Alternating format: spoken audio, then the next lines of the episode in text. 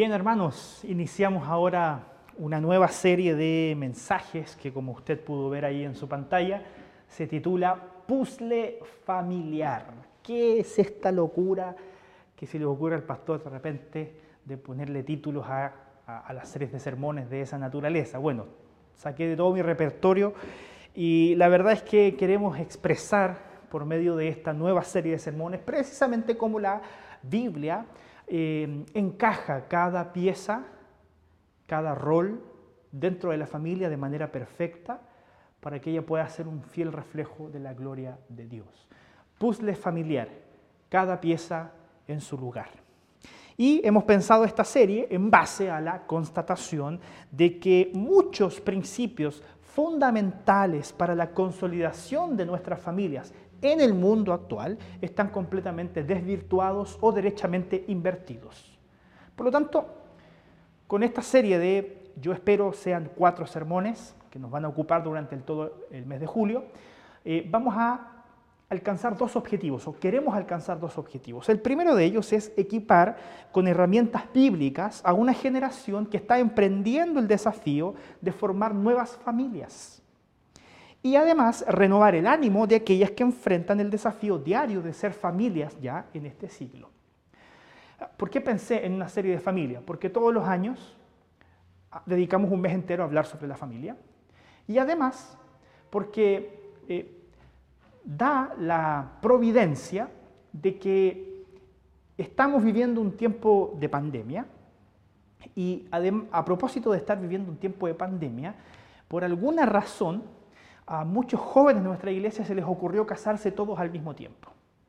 Y actualmente, eh, como pastor de esta iglesia, estoy asesorando a siete parejas que de aquí al verano tienen pensado casarse. Ah, gloria a Dios por eso, yo estoy muy contento. Siete familias, siete nuevas familias que ah, se están formando en nuestra iglesia, siete eh, hermanos que encontraron parejas cristianas que están queriendo glorificar al Señor con su familia, con su matrimonio. Eso me tiene ah, realmente muy contento. Lo que yo realmente cuestiono es si eligieron el mejor año para casarse. Pero bueno, independientemente de eso, eh, queremos a través de esta serie equiparles a esta nueva generación de jóvenes que están emprendiendo el desafío de formar familias con herramientas bíblicas para que ellos puedan glorificar al Señor con sus matrimonios. Y además eh, dijimos que queremos animar, eh, renovar el ánimo de las familias que ya llevamos tal vez algunos años casados. ¿Para qué? Para siempre refrescar aquellas cosas que el Señor demanda de usted, de mí, como esposo, como esposa, como hijos, en la dinámica familiar. Y el segundo objetivo, además de equipar con herramientas a los jóvenes que se están casando y a las familias ya formadas, el segundo objetivo es que podamos usted y yo asimilar el diseño de Dios para la familia que está expresado en su palabra, que creó a cada quien como una pieza de un puzzle que encaja y se complementa con el otro. Y que cuando cada pieza está en su debido lugar y no en otro lado y no al revés, la imagen de Dios, la imagen de este puzzle, refleja la gloria de Dios. Ah, eh, esa es la ilustración, ¿ah? esa, es, esa es la analogía que quiero hacer. Cuando en un puzzle cada pieza está en su lugar, cada pieza junta con la otra revela una imagen. En la familia, cuando cada pieza está debidamente puesta en su lugar, cumpliendo su función, la imagen que la familia manifiesta es la imagen de la gloria de Dios, porque Dios creó el matrimonio y la familia. Así que vamos a iniciar esta serie con dos piezas que son base, que son fundamentales para eh, la vida familiar, que es el matrimonio, compuesto por el esposo y la esposa. Puzzle familiar, ¿cuáles piezas vamos a ver hoy día? La pieza del esposo y la esposa. Y hoy ah, encontramos muchos reportajes, y yo estuve de hecho indagando por ahí en la semana en algunas páginas web, que aluden cómo la mujer hoy día, y, probablemente yo me voy a meter en varios problemas con esta predicación, pero no importa, vamos a exponer la palabra y después vamos a tener tiempo para responder consultas en otra instancia si se da eh, la ocasión.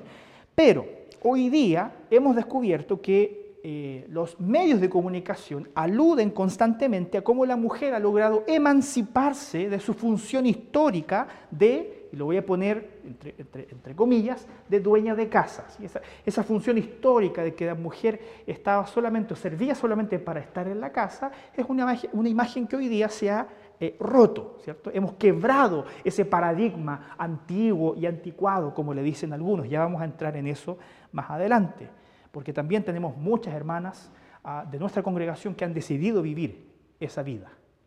Y no está mal que lo hayan hecho así. Pero bueno, ¿por qué? Porque al romper esa imagen tradicional y las mujeres emprender, ¿cierto? Viajes, por ejemplo, en el mundo profesional, en el mundo laboral, incluso se ha generado una especie de competencia eh, no solamente social, sino que también dentro de las familias, en donde incluso algunas mujeres han logrado sobrepasar a su esposo, sobrepasar a su marido en cantidad de títulos obtenidos, ¿ah? títulos académicos. O algunas mujeres han logrado sobrepasar a sus esposos en cuanto perciben como sueldo a final de mes por el trabajo que ellas desempeñan. Y de alguna manera eso también refleja, no solamente a nivel social, sino que también dentro de la familia, a cómo la cultura nos empuja constantemente a una competencia. Y yo no sé si usted lo ha percibido de la misma manera en que yo, pero todo este último diálogo que hemos tenido sobre ah, el feminismo versus el machismo y todas esas cosas que han estado tan en boga últimamente, de alguna manera han puesto al hombre y a la mujer en una especie de enemistad. Hoy día hay prácticamente una guerra entre quién es mejor, el hombre y la mujer.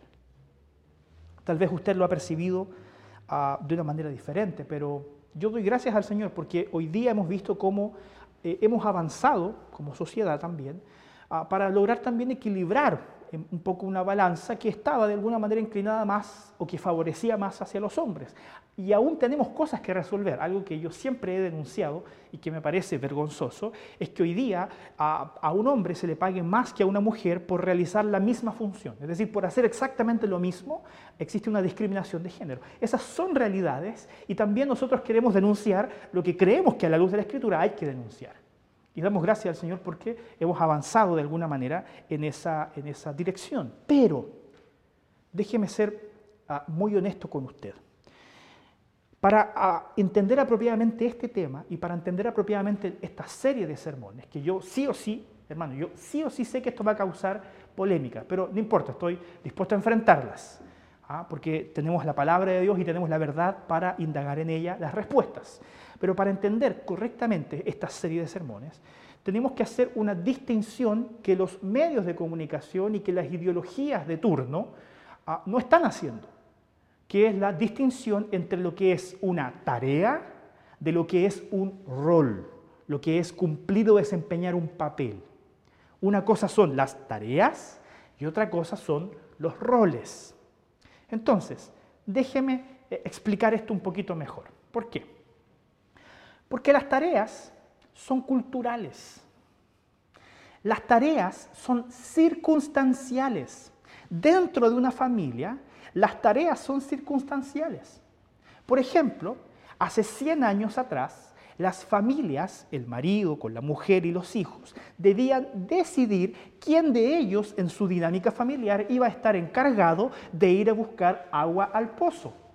¿Por qué? Porque las casas no tenían agua potable y había que ir a buscar el agua fuera de la casa.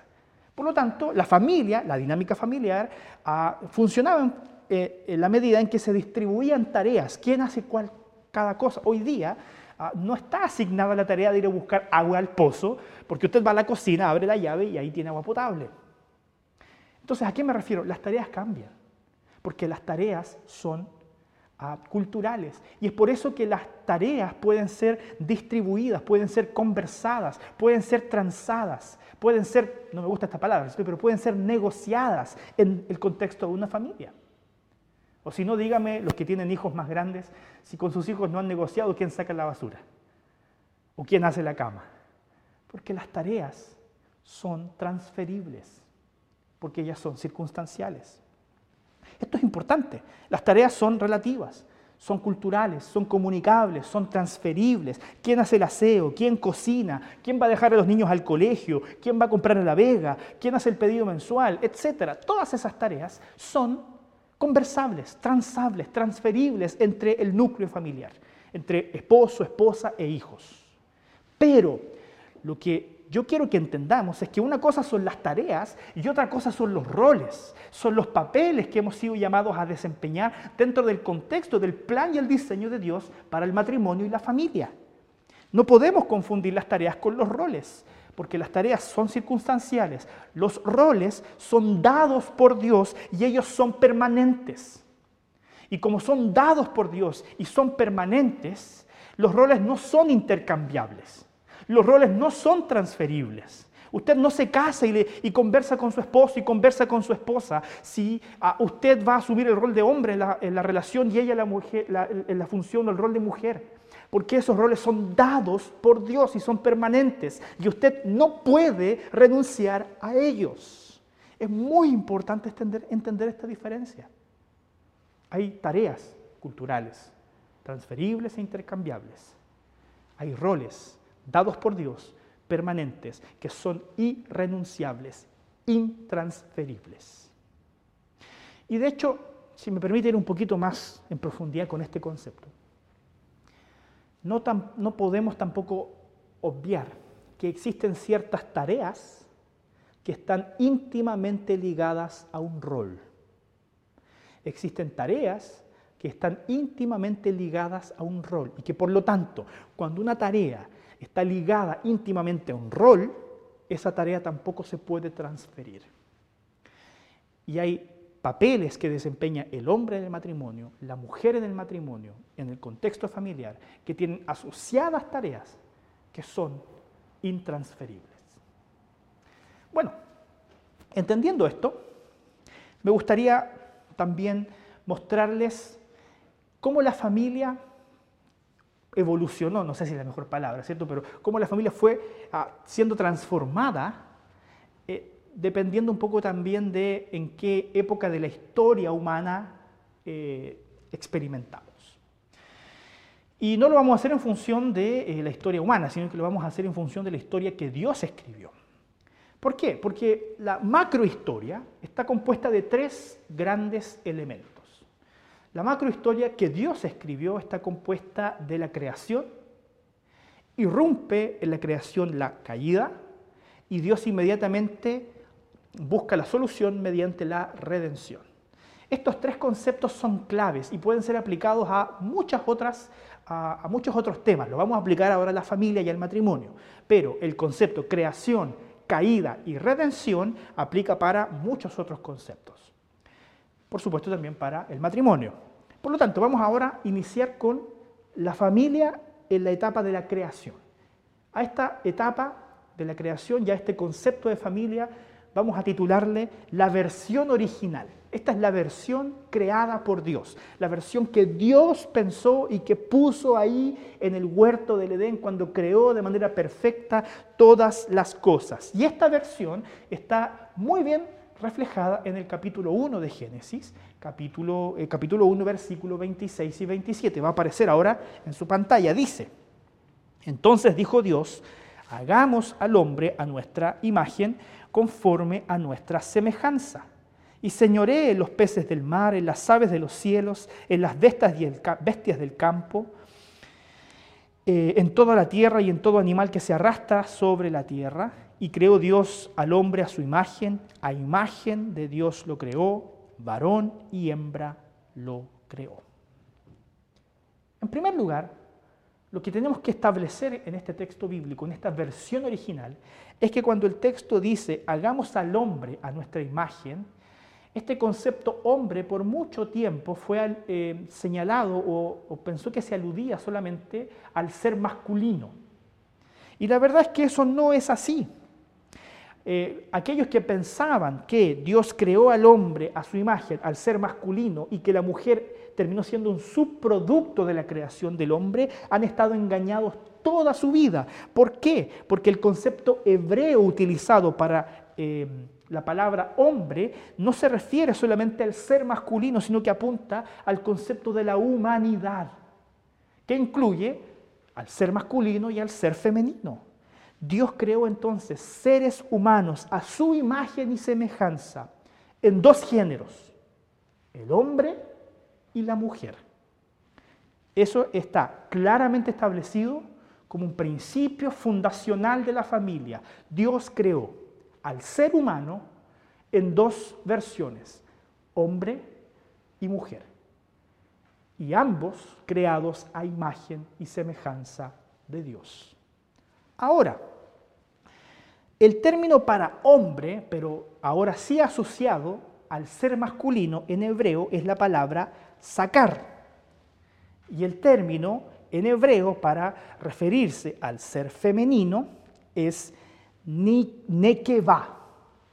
Y Dios creó estos seres humanos en dos versiones, ¿cierto? Ya lo dije anteriormente, en la versión masculina y en la versión femenina. Y desde el primer momento, estas dos versiones presentan características físicas y características emocionales que son muy distintas. Hombres y mujeres son igualmente creados a imagen y semejanza de Dios, criaturas de Dios, en dignidad plenamente iguales, pero que Dios les proveyó de características físicas y emocionales que son distintas. Yo me imagino que usted ha notado que físicamente los hombres son distintos a las mujeres. Emocionalmente también hay muchas diferencias entre hombres y mujeres. Y, esto no se trata de poner a uno por encima del otro.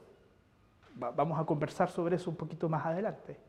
Pero Dios, creándonos a ambos eh, géneros, al hombre y la mujer, en, eh, a imagen de Dios, a imagen de Él mismo, puso en nosotros características que son distintas, que son diferentes. Déjeme expresarlo de la siguiente manera.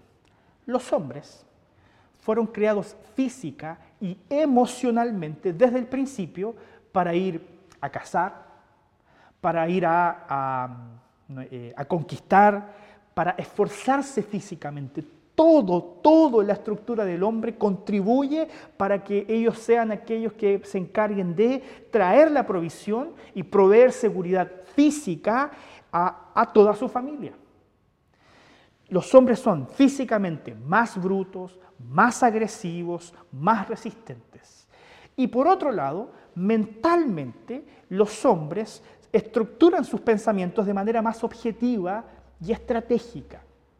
Ellos, ah, lo voy a decir de esta manera, pueden pensar una cosa a la vez. Objetivos, estratégicos, una cosa a la vez, ¿cierto? Hay por ahí una ilustración de que los hombres tienen en su cerebro muchas cajas, ¿ah? y las cajas son intocables ¿ya? entre ellas. Entonces, cuando un hombre habla de una cosa, saca una sola caja y habla de lo que hay en esa caja, no lo mezcla con las demás.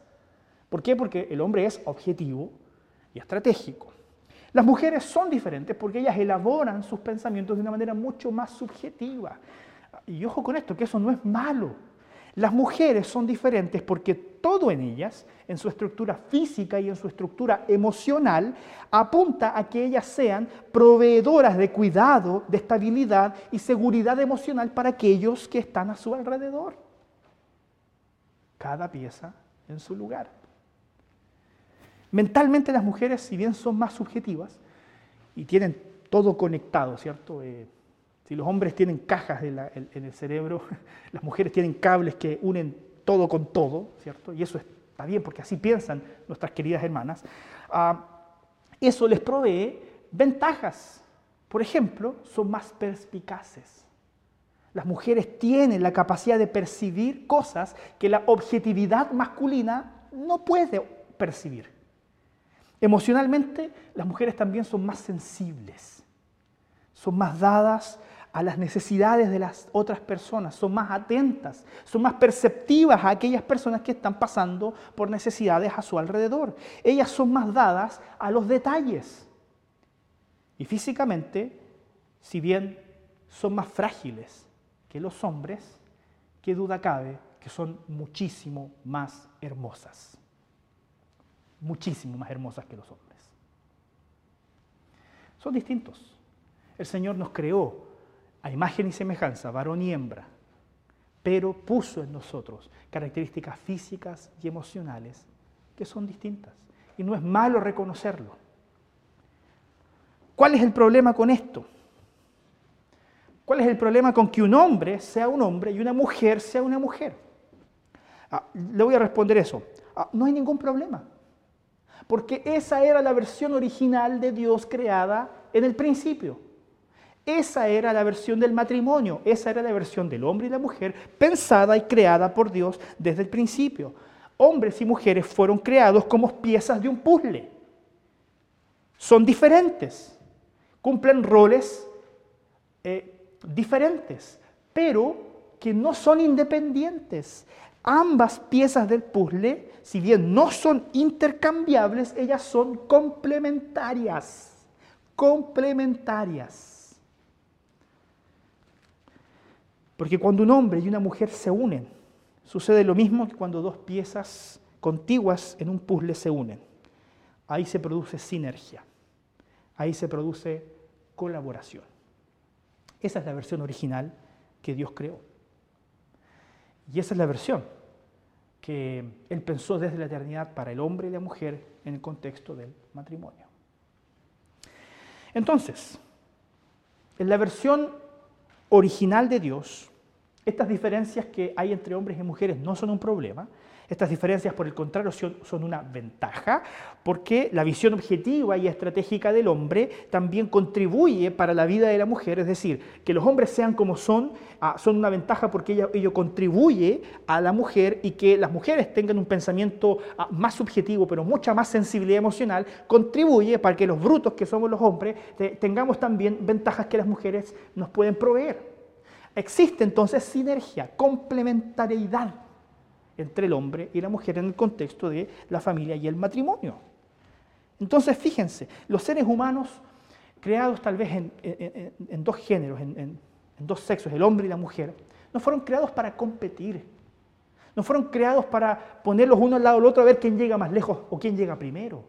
Fueron creados para complementarse, y lo vamos a ver más adelante también, para ayudarse mutuamente, para hacer piezas en un puzzle que al ser interdependientes colaboran para mostrar algo que es más grande, que es la gloria de Dios.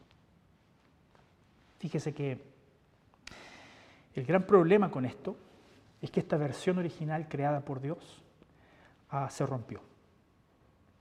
Y aquí entramos a la segunda etapa, la etapa de la caída. Esta versión original de la familia, esta versión original del hombre y la mujer entró en colapso ¿Por qué? Porque el ser humano, hombre y mujer, decidieron romper con Dios, decidieron em, establecer una sociedad autónoma, independiente de Dios. Querieron, eh, perdón, quisieron que sus vidas se desarrollaran eh, conforme a sus propios estándares. Y eso entonces también rompió el diseño de la familia y rompió el diseño que, el matrimonio que Dios pensó para el matrimonio. Ahora, esto, esto es interesante, porque cuando eso sucedió, los hombres que fueron creados física y emocionalmente para ser más estratégicos, más fuertes, más proveedores, pasaron a utilizar sus ventajas para oprimir a la mujer. Pasaron a ocupar esas características que Dios les dio a ellos para abusar de la mujer. Y al revés, también las mujeres, por otro lado, que fueron creadas con mayor sensibilidad, con belleza física, pasaron a ocupar también su poder de seducción para alcanzar sus objetivos también de oprimir a otros hombres. Lo que yo les digo, lo que pasa hoy día, competencia. Competencia. Ver al hombre o ver a la mujer como un enemigo. Guerra de sexo. ¿De dónde sacaron eso? De la caída. Lo que vemos hoy día, hermanos, es consecuencia de la caída. No era el plan de Dios. Entonces, es por eso que me parece tan extraño que hoy día muchos digan, no, mira, si estas, estas cosas, estas diferencias ¿ah? y, esta, y esta diversidad también que se ha producido en nuestra época y en, nuestra, eh, eh, en, esta, eh, en este siglo ¿cierto? contemporáneo, hay que aceptarlo porque el hombre siempre ha sido así. Ahora, ojo con eso, el hombre no siempre fue así. La versión original era distinta. La versión original la encontramos en Génesis 1. Lo que vemos hoy día es lo que se rompió. Y, tal vez se lo voy a explicar de la, siguiente manera, antes de, pasar a la, versión disfuncional. Porque de hecho eso es, es una versión disfuncional. Ah, yo no puedo pretender sacarle una foto al matrimonio en las condiciones en las que hoy día el ser humano está de manera o vive de manera natural. Creo que una vez se los expliqué de esta, de esta manera el año pasado en la serie de familia anterior. El matrimonio fue creado por Dios como un Ferrari último modelo recién salido de la fábrica de Italia. Maravilloso, ¿ah? un color rojo, eh, lindo, un, diseño perfecto, funcional, dinámico, atractivo, eficiente, un Ferrari de, nariz a, cola. Y resulta que eh, el dueño de ese Ferrari fue, lo sacó de la fábrica y en la primera curva lo estrelló en el primer árbol que había. Y el Ferrari quedó destruido, eh, toda esa eficiencia aerodinámica, toda esa belleza, eh, toda esa pintura hermosa quedó manchada, quedó estropeada. Y resulta que yo después llego a mi casa con el Ferrari chocado y digo, mira, aquí está el Ferrari que me vendieron. Efectivamente la gente se va a hacer la imagen de que un Ferrari es algo que está todo deforme. Y va a decir, bueno, eso será un Ferrari, pero no es así. Ah, lo, que quiso comprar ese hombre fue lo que se le ve la fábrica. Lo que llevó a su casa fue lo que él estrelló en un árbol. Pero no porque el Ferrari esté estrellado significa que eh, así es como deben verse los Ferrari. No porque hoy día la familia se haya estrellado y haya, se haya eh, eh, desfigurado por causa de la caída, significa que tiene que funcionar de esa manera. Porque hay un diseño original que es muchísimo mejor, que es más eficiente, que es más hermoso, que es por lejos más beneficioso. Entonces, sacar conclusiones en base a una foto, decir, mira, es que, es que el ser humano se comporta de esta manera y hay que aceptarlo.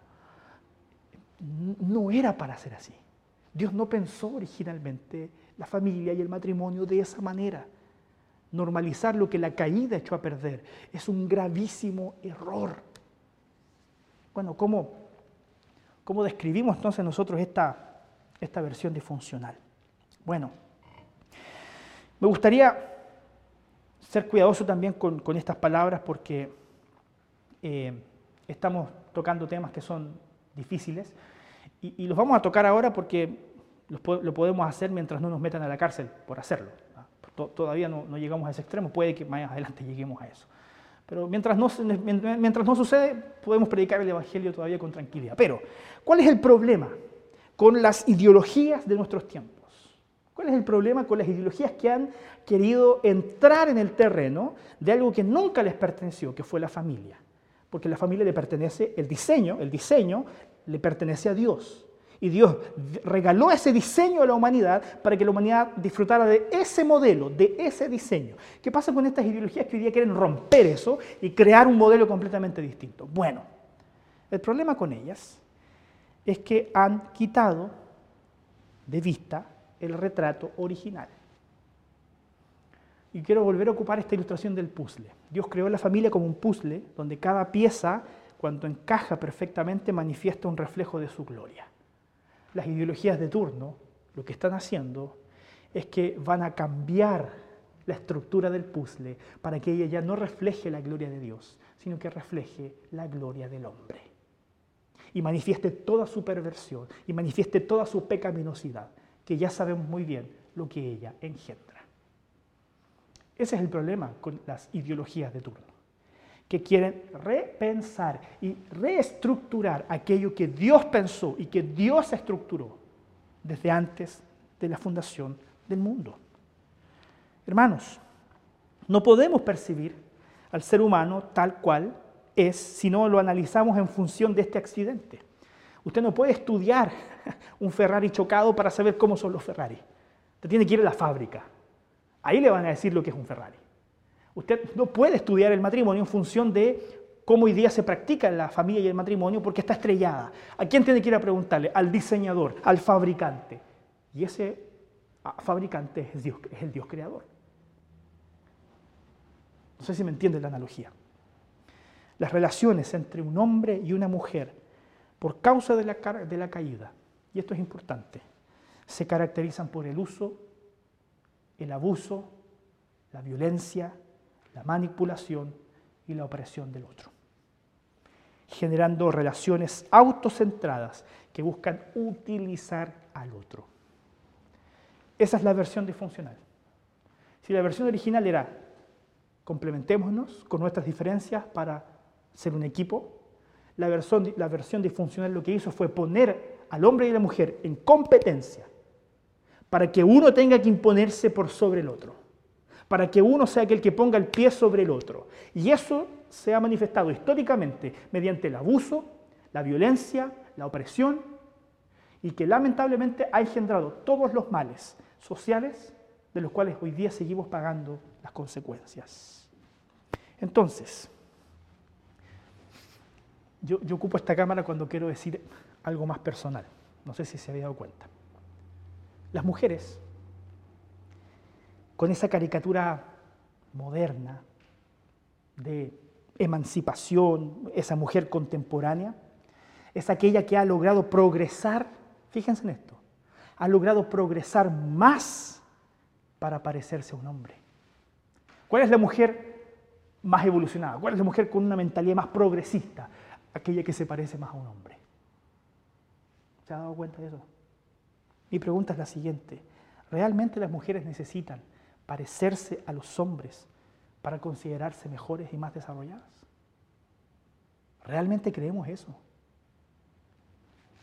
Por el contrario, el hombre moderno, el hombre contemporáneo, el hombre con una mentalidad ¿ah? progresista, es aquel que ha logrado mayor sensibilidad por su lado femenino y por lo tanto el hombre moderno es uno que parece más una mujer.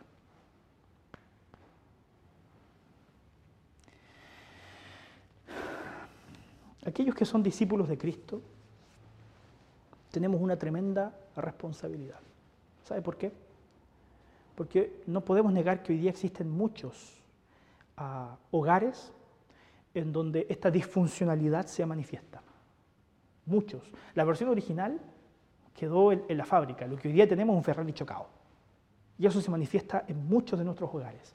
¿Cuál es mi responsabilidad como discípulo de Cristo? Ser lo suficientemente sensible para poder identificar dónde están también estas disfuncionalidades y poder ocuparme activamente para proveer de una solución. Y le voy a poner un ejemplo. Hoy día muchas familias son, como se dice usualmente, monoparentales. Y una familia monoparental, usted me disculpa que yo de repente sea tan coloquial con mis expresiones, pero ah, una familia monoparental se compone principalmente de una mujer que tiene que asumir el control, el gobierno de su vida, de su familia y, y, el cuidado de su hijo, porque un tipo que la dejó embarazada se hizo el loco. Perdón que lo diga así. Pero muchas de las familias que hoy día vemos funcionar de, esta manera es porque un hombre no quiso hacerse responsable, no quiso desempeñar el papel que Dios le dio. Y una mujer tuvo que asumir ese rol. Y eso afecta mucho también a los niños. Niños que hoy día crecen sin una figura masculina.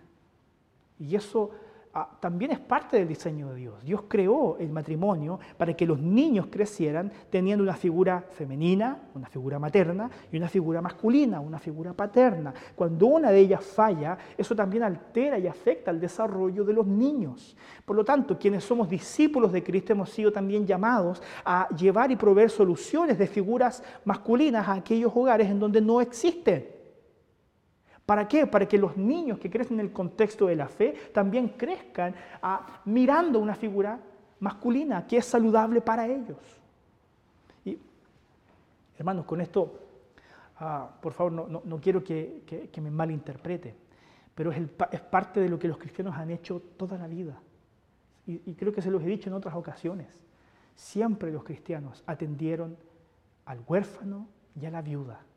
Siempre porque entendían que el huérfano y la viuda, el niño y la mujer eran creados a imagen de Dios y que también debían ser atendidos para poner sobre ellos un contexto saludable, un contexto social saludable, parte de la comunión en la iglesia.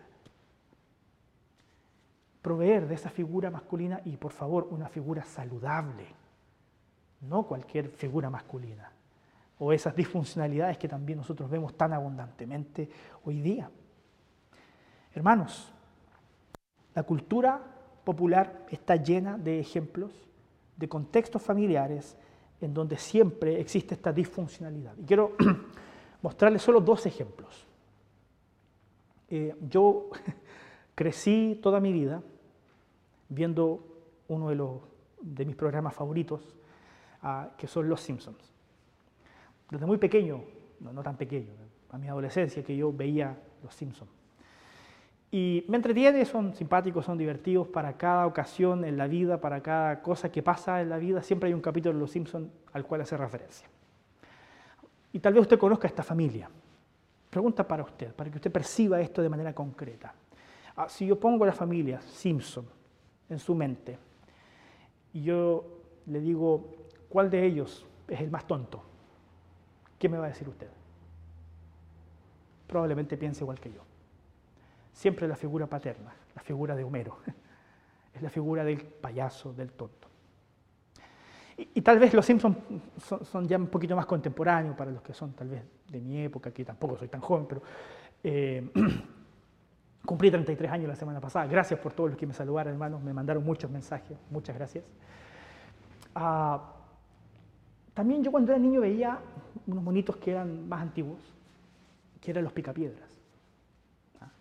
Estaba Vilma con Pedro Picapiedras, la, pequeña eh, Pebbles, y también la mascota, ¿cierto? Que era Dino, ¿cierto? Que era un dinosaurio, porque vivían en la edad de piedra. Si yo pensaba esa familia, y tal vez los que son mayores, los que tienen más edad, se acuerdan de los picapiedra, les vuelvo a hacer la misma pregunta. En esa familia, ¿quién era el que siempre le embarraba? ¿Quién era el que siempre se mandaba un condoro? Pedro Picapiedra, el papá. Porque crecimos en esa cultura que alimentó y manifestó esta visión disfuncional. Y somos lamentablemente hoy día fruto de toda esa manifestación cultural de lo que Dios no pensó originalmente. Y esa manifestación cultural de lo que Dios no pensó inicialmente nos ha hecho mucho daño en cómo nos relacionamos y en cómo somos como sociedad. Por lo tanto, creación caída. Versión original, versión disfuncional. Quiero invitarlo entonces ahora a que veamos cuál es la versión redimida, la versión de la redención, cómo Dios provee de soluciones para usted y para mí frente a todas estas dificultades que yo ya le he mencionado. Primero, el Dios creador no se quedó pasivo cuando él vio que el ser humano quebró su relación con él. Las escrituras dicen que este Dios creador a, pesar de que no fue culpa de él, sino que fue culpa de los seres humanos eh, que rompieron con él, a pesar de que no fue su culpa, él decidió tomar la iniciativa de entrar en la historia para reconectarse con los seres humanos y esto lo hace a través de la persona de Cristo Jesús. Por lo tanto, Dios entra en la historia con el propósito de llevar redención, de llevar restauración a lo que el ser humano quebró, a lo que el ser humano rompió, que era parte del diseño original. ¿Para qué? Para iniciar en ellos un proceso de reversión, es decir, para resolver ah, la inversión de roles que se manifestaron, por ejemplo, en la familia. Y como discípulos de Cristo, Dios comienza en nosotros este proceso de transformación para solucionar y cambiar estas nomenclaturas culturales que se han ido prácticamente incrustando en nuestra mente y que ya nos parecen muy normales con respecto a la relación o a las relaciones conyugales. Y para hablar de eso en particular, me gustaría ir al capítulo 5 de la epístola del apóstol Pablo a los Efesios, solamente tres versículos, el 21, el 22 y el 25, que dice así, someteos unos a otros en el temor de Dios. Las casadas estén sujetas a sus propios maridos como el Señor. Maridos, amad a vuestras mujeres, así como Cristo amó a la iglesia y se entregó a sí mismo por ella. Es importante notar que en respuesta también a todas esas caricaturas, con que esto de que la Biblia es del año de la pera, que es retrógrada, que es machista, ¿cierto? que son caricaturas, el texto bíblico comienza diciendo que debemos someternos quiénes? Unos a otros. Someteos unos a otros en el temor de Dios. El gran plan maestro de Dios para la familia es el plan de la sumisión mutua. Es el plan de la complementariedad. Es el plan de la interdependencia. El proyecto de Dios no es un proyecto para tomar a los hombres y a las mujeres y ponerlos como seres independientes. Ese no es el plan de Dios. El proyecto de Dios es que vivamos en interdependencia los unos de los otros y ambos juntos, esposo y esposa, dependiendo del amor de Dios, dependiendo de Dios. Por eso, lo primero que hay que establecer de esta agenda redentora, de esta redención que Dios quiere eh, obrar en el matrimonio, es que eh, el matrimonio implica un proyecto que comienza con el sometimiento mutuo. ¿Y a qué me refiero con esto del sometimiento mutuo? ¿A qué se refiere Pablo cuando él dice someteos unos a otros en el temor de Dios? Bueno, Pablo señala que las mujeres también más adelante deben sujetarse a sus propios maridos. Ahora fíjese en esto. Pablo no está diciendo, porque aquí la gente lee y entiende lo que quiere, porque la gente de este texto dice, no, aquí el, Pablo está diciendo que los hombres son mejores que las mujeres. El texto dice, las casadas estén sujetas a sus maridos. La Biblia no está diciendo en este texto bíblico que las mujeres deben someterse a los hombres. Está diciendo, no está hablando de un contexto social amplio, está hablando del matrimonio. La casada, la mujer, debe sujetarse a su marido, a un hombre, no a todos los hombres. No está estableciendo aquí una relación de importancia. Pablo no está diciendo los hombres están acá y las mujeres tienen que sujetarse porque todas las mujeres son inferiores que los hombres. Por favor, paremos con esas caricaturas. Dejemos de leer la Biblia caprichosamente. Dejemos de leer la Biblia ideológicamente. Lea la Biblia con los ojos del diseño original de Dios. Y todas esas caricaturas que hay de las Sagradas Escrituras se le van a romper. Porque el texto dice que la esposa debe sujetarse a su propio marido, no a los hombres, a su propio marido. Y por otro lado, ah, está diciendo que el hombre debe darse, debe donarse, como Cristo se donó a la iglesia para amarla. Existe retroalimentación. La mujer que se somete a su marido recibe a cambio donación, recibe a cambio entrega total. Es un círculo virtuoso de retroalimentación, sometimiento mutuo. Ese es el diseño y el plan de Dios para la vida de un hombre y una mujer que se comprometen a vivir en el matrimonio. No son dos seres autónomos que se juntan y que cada uno emprende un camino a ver quién llega más lejos. Es un camino que comparten dos personas. Hermanos,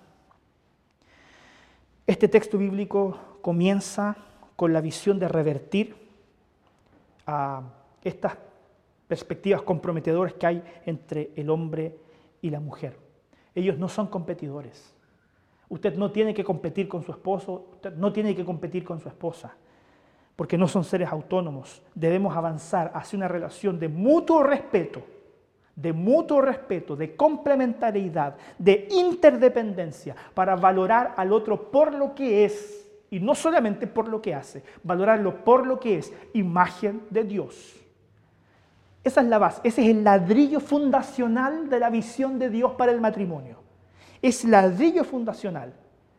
Por favor, yo le pido, espero que derribe todos esos prejuicios ideológicos que a veces tenemos en contra de la escritura, porque pensamos que ella es machista. Ah, no es así. un pequeño paréntesis, el machismo es cuando el hombre quiere imponer su autoridad sobre una mujer a través de medios ilegítimos, como por ejemplo la violencia. Eso es machismo. Contra eso la Biblia también está en contra. Pero hay un fundamento para el matrimonio sométanse los unos a los otros. Las casadas sujétense a sus maridos. Y los maridos amen y dónense por sus esposas hasta la muerte. Porque Dios crea una relación de interdependencia y complementariedad. Y es importante también que reorganicemos nuestros papeles. ¿Por qué? Porque en la agenda de Dios, el texto dice que las mujeres deben someterse a sus maridos como al Señor y los maridos deben amar a sus esposas como a Cristo amó a la iglesia. Ahora, esto es importante. Muchos de los problemas matrimoniales que yo he tenido que ver y también padecer, eh, a veces tienen que ver principalmente con no entender cuáles son nuestros roles. Yo estoy seguro que si un hombre y una mujer entendieran de buena manera cuáles son los roles que el Señor les mandó a desempeñar en la relación y logran comunicarse esos roles de manera clara, directa y sincera, estoy seguro que muchas dificultades, muchas diferencias en el matrimonio serían fácilmente solucionadas. Ah, con eso no niego que hay parejas que tienen problemas más profundos, que hay que atender debidamente, y eso es así. Pero estoy muy seguro porque mi experiencia así lo dice, que muchas de las diferencias que hay entre hombres y mujeres dentro del matrimonio tienen que ver a veces principalmente con no entender muy bien cuáles son los roles que Dios les llamó a desempeñar a cada uno. Por lo tanto, déjeme hacer un breve repaso. No voy a agotar este tema, va a ser muy superficial. Quiero hablar sobre los hombres. Perdón. Ah, sí, perdón, quiero, partir con, los hombres. Versículo 25. Hombres que aman a sus mujeres de manera objetiva y estratégica, ah, las aman porque son hombres de esa manera. ¿sí? porque un hombre ama de esa manera, porque es hombre. Ahora, si miramos el propio ejemplo de nuestro Señor y Salvador Jesús, vemos que Él, siendo un ejemplo de cómo debemos amar a nuestras mujeres, mm, eh, no manifestó su amor por la iglesia de la manera romántica que nosotros hoy día vemos, Ah, y que muchas veces está más bien definida por lo que vemos en las películas ah, o por lo que vemos también en los medios de comunicación. Esto es importante. Ah, ¿Cómo Cristo manifestó su amor por la iglesia? Por alguna razón Dios decidió encarnarse en la persona de un hombre, de un, ser masculino, y Jesucristo como ser masculino es un ejemplo para nosotros los hombres de cómo ser un hombre. Y, y Jesucristo amó, amó entrañablemente y amó de verdad cómo Cristo amó, estando dispuesto a ser asesinado por su esposa, que es la iglesia. Así amó Jesús. Él dijo, yo voy a amarte y voy a entregar mi vida por ti. Porque esto es importante.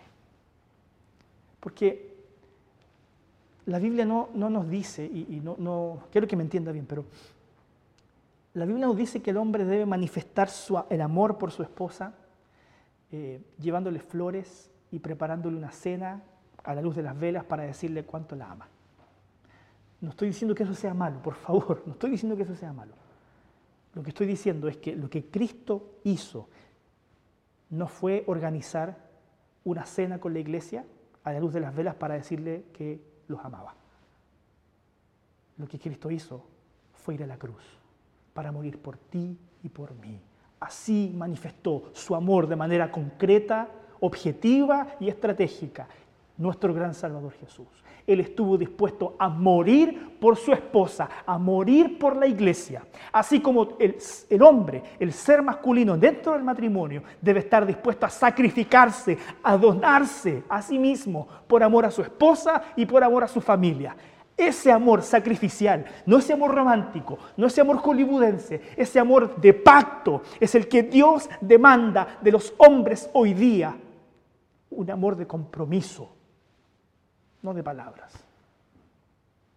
no de gestos que pueden ser bonitos, pero que comparados con esto otro son insignificantes. ¿Qué importa? Prepararle una cena a tu esposa a la luz de las velas si no estás dispuesto a morir por ella. Si no estás dispuesto a ponerte delante de ella para cuidarla y protegerla de cualquier mal. Los hombres deben amar cuidando, protegiendo, celando, en el buen sentido de la palabra celar. Y con esto, hermanos, no quiero decir que no tenga que llevar a su esposa al cine, invitarla a cenar alguna vez a la, la casa o afuera, cuando se pueda. No estoy diciendo que eso sea mal. Por favor, usted, yo sé que usted me está entendiendo. Por sobre eso, por sobre esos gestos bonitos, debe haber primero un compromiso. Un compromiso de su corazón, de querer donarte física y emocionalmente para cuidar y proteger siempre y por encima de todas las cosas a tu esposa y a tus hijos. Mujeres, queridas hermanas, el versículo 22 dice algo que yo sé que a muchas les incomoda. Sujétense a sus maridos. Pero una vez mi esposa me dijo algo muy sabio. Me dijo, si los hombres fueran realmente hombres y fueran como Jesús, yo no tendría ningún problema en sujetarme a un hombre así. El problema con hoy día es que da lata, disculpen que lo diga de esa manera, someterse a un hombre que es un pusilánime, ¿cierto? Da lata, da pena, da tristeza que el Señor me diga que tengo que sujetarme a un hombre que no es capaz de ser un hombre. Y tal vez el problema pasa por ahí. Pero independientemente de eso, hermanas, para hablar sobre este concepto de sujeción, me gustaría leerles lo que dice Génesis 2.18. Génesis 2.18 dice, y Jehová dijo, no es bueno que el hombre esté solo, le haré ayuda idónea para él. En este texto, después de que Dios creó al hombre, al ser masculino en particular, Dios lo quedó mirando y dijo, algo le falta. Este, este tipo no, no va a poder solo. Yo siempre lo digo de manera divertida, tal vez en los matrimonios. Eh, cuando hablo sobre este texto, Dios quedó mirando al hombre y dijo, mm, ¿se imaginan un hombre solo en su departamento? No, necesita, este hombre necesita ayuda, este necesita de, un apoyo, ¿ah? de alguien que, lo apuntale. Bueno, ¿qué dice el texto? Que como el hombre no debe estar solo, porque, eh, a ver, el hombre es capaz de echarse un saco de cemento al hombro. ¿Ah? porque puede ser muy fuerte físicamente, pero el hombre es frágil emocionalmente, muy frágil. Y necesita de la ayuda y del cuidado de una mujer que lo complemente.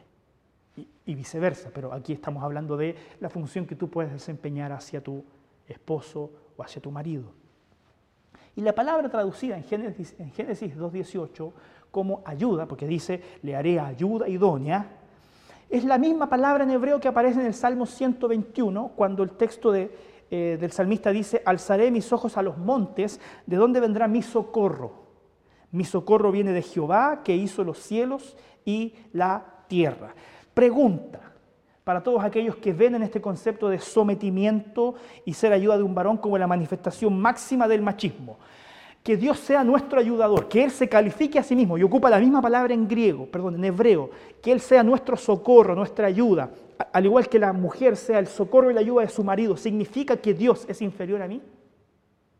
¿Significa que yo puedo poner mi pie sobre el Señor porque Él es mi ayudador? ¿Él es mi socorro? No está diciendo eso el texto. Basta con esas diferencias que son estructuras culturales, hermanos. No impongamos eso a lo que la Biblia no está diciendo. Cuando la Biblia dice que la mujer fue creada para hacer ayuda, está ocupando el mismo término en hebreo cuando Dios dice yo soy tu ayudador. Por ahí algunas yo sé que están pensando entonces, están diciendo, ah, yo soy como Dios para mi marido entonces. No es eso tampoco. Es que no por eso tú eres menos o eres inferior, salvo que quieras sentirte así. Pero eso no es un problema del diseño de Dios. Y fíjense que hay una versión en el Antiguo Testamento, que es la Septuaginta, que tradujo todo el Antiguo Testamento en hebreo al idioma griego, que era el idioma universal de aquella época. Y la palabra que se tradujo desde la Septuaginta eh, para ayuda es la misma que se utiliza por Jesús en el capítulo 16 de Juan cuando él habla del Espíritu Santo, paracletos. La palabra, la palabra paracletos, que en la Reina Valera se traduce como el consolador, en realidad la expresión más fiel al texto es el ayudador. El Espíritu Santo es nuestro ayudador y ocupa el, mismo término griego que ocupó la Septuaginta para traducir eh, la ayuda que se refiere a la mujer con respecto al hombre. Y le hago la misma pregunta. No porque el Espíritu Santo sea mi ayudador significa que Él es inferior a mí porque Dios es muchísimo, por, lejos mejor que yo. Ah, pero Él dice que cumple esa función de ayudarme. Bueno, esa es la función que Dios le dio también a las mujeres dentro del contexto del matrimonio. Ser la ayuda, el apoyo, el consuelo de sus maridos. Entonces, hermanos, entiendan de una buena vez que el hecho de que Dios le haya dado a la mujer el papel de ser la auxiliadora del hombre no la hace inferior a él ni la hace menos digna. Porque además hay otra palabra, porque dice ayuda idónea. La palabra idónea es un término en, hebreo que puede ser traducido también como correspondencia. Ayuda idónea. Y la correspondencia es un término que puede ser ilustrado como aquella persona que está a nuestro lado, hombro a hombro, a la misma altura.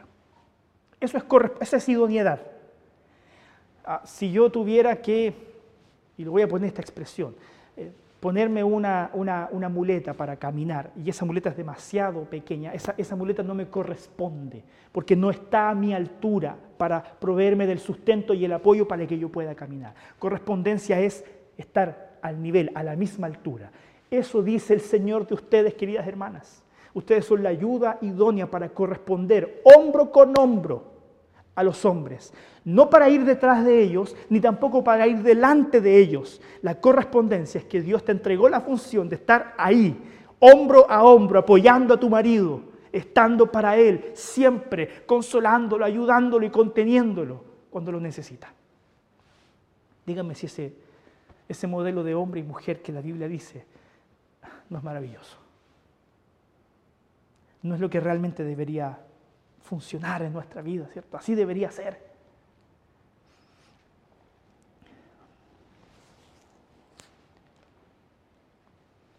Disculpen que me altere a veces un poco con este tema, pero he leído tanto y he visto tanto y he escuchado tanto en la semana sobre este tema que eh, llegué a, predicar de este asunto con muchas ganas de, que usted pueda llenarse de la visión verdadera de la, de la familia y el matrimonio. ¿Por qué? Porque en la locura de la versión contemporánea de la familia tenemos dos presiones que son nefastas. La primera presión es que hoy, hoy, en día se promueve abiertamente el discurso de que los hombres deberían sentir vergüenza de ser hombres. Tú deberías avergonzarte de ser hombre, porque usted conoce el resto todas las razones que hay por detrás de eso. Deberían empezar a parecerse más a las mujeres. Y por otro lado, la segunda presión es que las mujeres hoy día deben sentir vergüenza de ser esposas y madres. Es locura. Los hombres avergonzarse de ser hombres, las mujeres avergonzarse de su rol histórico de ser esposas y madres y pasar a tener una identidad que esté más arraigada en su desarrollo profesional, en su desarrollo personal, independiente a los hombres. El proyecto de la Biblia nunca fue de independencia, ni para hombres ni para mujeres. La Biblia no habla de autonomía, habla de interdependencia. Por eso, hermanos, no olvides que existe una gran obra que Dios está haciendo en ti. Y en particular existe una gran obra que está haciendo en nuestras hermanas, que son esposas y que son madres. Y quiero mostrarles un video muy breve, que es un video muy antiguo, creo, creo que es de 10 años o 12 años atrás. Cuando yo lo vi hace tiempo atrás me conmovió mucho y, y creo que es pertinente para lo que estamos conversando hoy día y después les explico porque quise pasarles este, este video. Sí, miren, véanlo. It started to happen gradually. I would walk into a room and say something, and no one would notice. I would say, Turn the TV down, please. And nothing would happen. So I would get louder. Turn the TV down, please. Finally, I would have to go over and turn the TV down myself. And then I started to notice it elsewhere. My husband and I had been at a party for about three hours, and I was ready to go. I looked over, and he was talking to a friend from work, and I walked over, and he kept right on talking. He didn't even turn toward me. That's when I started to put it together. he can't see me. I'm invisible. I'm invisible. Started to notice it more and more. I would walk my son to school, and his teacher would say, Jake, who's that with you? And my son would say, Nobody. Granted, he's just five, but nobody?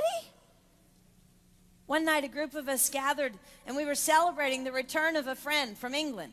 Janice had just taken this fabulous trip and she was going on and on about the hotels she stayed in. And I was sitting there looking around at the other women at the table.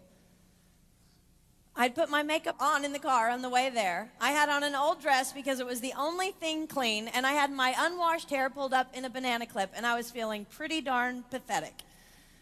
And then Janice turned to me and she said, I brought you this. it was a book on the great cathedrals of Europe. I didn't understand. And then I read her inscription. She wrote, with admiration for the greatness of what you are building when no one sees. You can't name the names of the people who built the great cathedrals. Over and over again, looking at these mammoth works, you scan down to find the names, and it says builder, unknown, unknown, unknown. They completed things not knowing that anyone would notice. There's a story about one of the builders who was carving a tiny bird inside a beam that would be covered over by a roof. And someone came up to him and said, Why are you spending so much time on something no one will ever see? And it's reported that the builder replied, Because God sees. They trusted that God saw everything. They gave their whole lives for a work, a mammoth work they would never see finished. They showed up day after day. Some of these cathedrals took over a hundred years to build. That was more than one working man's lifetime, day after day. And they made personal sacrifices for no credit. Showing up at a job they would never see finished, for a building their name would never be on. One writer even goes so far as to say no great cathedrals will ever be built again because so few people are willing to sacrifice to that degree. I closed the book, and it was as if I heard God say, I see you. You are not invisible to me. No sacrifice is too small for me to notice. I see every cupcake baked, every sequin sewn on, and I smile over every one. I see every tear of disappointment when things don't go the way you want them to go. But remember, you are building a great cathedral. It will not be finished in your lifetime, and sadly, you will never get to live there. But if you build it well, I will. At times, my invisibility has felt like an affliction to me. But it is not a disease that is erasing my life. It is the cure for the disease of self centeredness. It is the antidote to my own pride. It's okay that they don't see. It's okay that they don't know. I don't want my son to tell the friend he's bringing home from college, you're not going to believe what my mom does. She gets up at four in the morning and she bakes pies and hand bakes a turkey and she presses all the linens. Even if I do all those things, I don't want him to say that. I want him to want to come home. And secondly, I want him to say to his friend, You're going to love it there. It's okay that they don't see. We don't work for them, we work for him. We sacrifice for him. They will never see, not if we do it right, not if we do it well. Let's pray that our work will stand as a monument to an even greater God. Quise mostrarles este video porque esa presión social de que las mujeres deberían sentir vergüenza de ser solamente esposas y madres es nefasto. Si tú eres esposa y madre y decidiste quedarte en la casa a ser esposa y a ser madre, deberías sentirte muy orgullosa de eso. Muy orgullosa. Y nosotros también deberíamos valorar y sentirnos mucho más orgullosos de aquellas hermanas que han decidido cumplir y desempeñar esa función. No me malentienda, hermanos. Yo admiro muchísimo a esas mujeres que junto con ser mamás y esposas trabajan duro y son excelentes en lo que hacen. Sería ridículo que yo me opusiera a eso porque mi esposa ah, fue mamá, esposa y trabajadora y profesional mucho tiempo. Ahora ella se ha logrado liberar de algunas de sus responsabilidades, pero ah, yo admiro mucho a mi esposa por esa capacidad que tiene de hacer tantas cosas y hacerlas bien. Pero no despreciemos a aquellas que decidieron no emprender profesionalmente o no desarrollarse. No son menos. No les, diga que no vivieron su vida porque lo que están haciendo ellas es construir tal vez algo mucho más importante que aquella que trabajó toda su vida. Construyendo catedrales, que nadie sabrá que ella las construyó, pero son fruto de su trabajo y de su perseverancia. No tienes nada de qué avergonzarte. Y nosotros nos sentimos orgullosos de que tú hayas decidido ser esposa y mamá para la gloria de Dios. Para ir terminando, hay un último factor que me gustaría eh, comentar con ustedes. Además de que mantengamos siempre reorganizados nuestros roles, es importante que exista también el factor complicidad. ¿A qué me refiero con eso? Cuando un hombre cumple su papel, cuida de sus hijos, cuida de su esposa, es el líder de su casa, Ah, pero ves que no existe de la contraparte retroalimentación, ¿cierto? Una respuesta equilibrada, lo que va a generar eso es que el hombre va a dar, va a dar, va a dar, va a dar, hasta que ya no le queden fuerzas, hasta que sea drenado. Yo se lo dije en una serie el año pasado, ¿cierto? A ese marido que tiene como, como esposa a, a, un cáncer en los huesos que lo, que lo drena por dentro. Y al revés es lo mismo.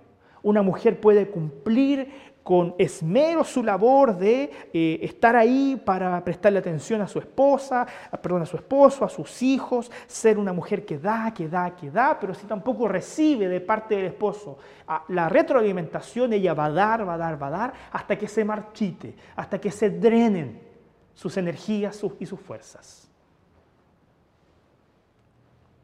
Es importante tener los papeles definidos, pero más importante aún es cumplir con ellos y cumplir con las acciones que demandan tus roles para amar y dar de manera eh, abundante al otro.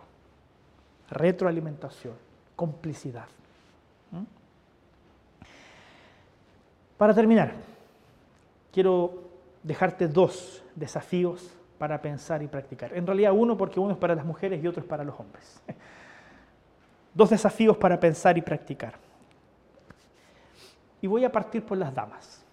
Queridas hermanas, mujeres, no permitan que la cultura las intimide y las avergüence por expresar la identidad y el papel que Dios te mandó a cumplir dentro de la familia. No lo permitas. Ustedes nunca han tenido que demostrar haciendo las mismas cosas que los hombres, eh, el valor que hay en ustedes. Nunca, nunca han tenido que demostrar su valor por hacer las mismas cosas que hacen los hombres. Nunca.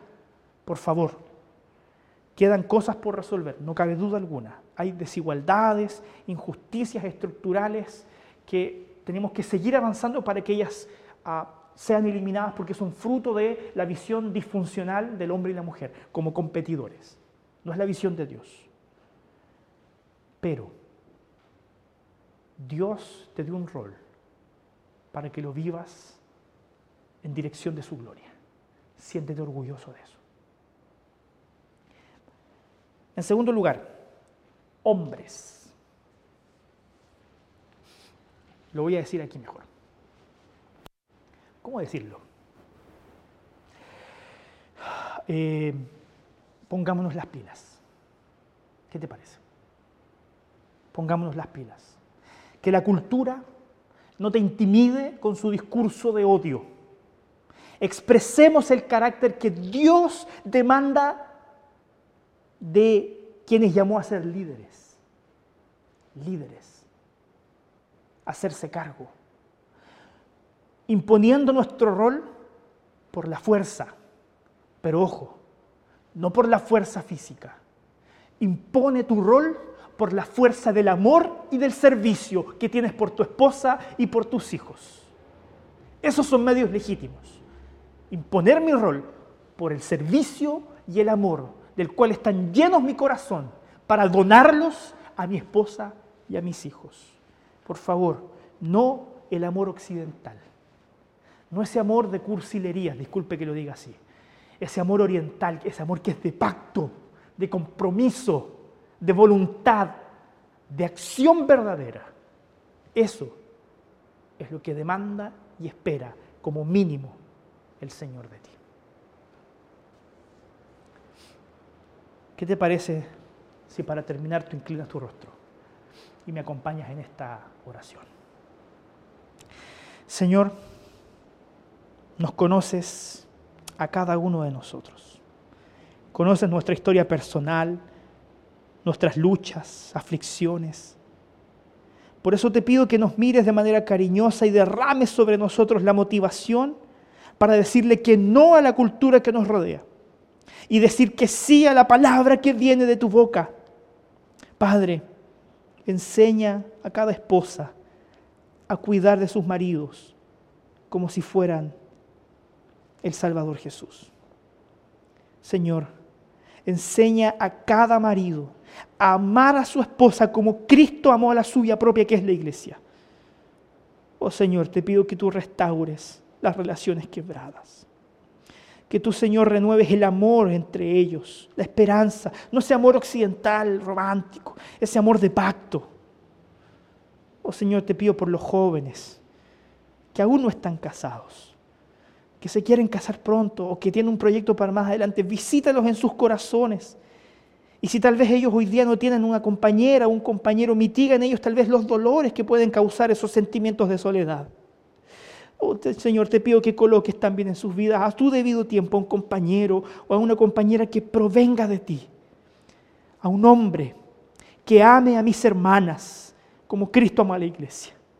O una mujer que vendrá a coronar la vida de mis hermanos para honrarlos, para respetarlos como una buena compañera. Y ayúdelos, Señor, en su misión. Señor, te pido que todos aquellos que hemos estado presenciando este espacio de reflexión podamos salir más comprometidos a ser más como Cristo Jesús. Ya sea que estemos casados o no. Bendícenos como hombres y mujeres creados a imagen y semejanza tuya. Te lo pido en el nombre de Cristo Jesús, nuestro Señor. Amén.